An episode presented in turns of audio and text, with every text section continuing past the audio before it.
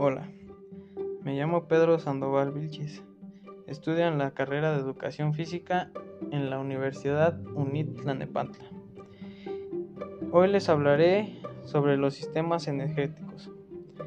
En el mundo del deporte se habla mucho de sistemas energéticos, que no son más que la denominación genérica de las vías metabólicas, a través de las cuales el organismo obtiene energía para realizar el ejercicio. De un modo más claro, los sistemas energéticos son los modos que tiene el organismo para suministrar ATP a los músculos.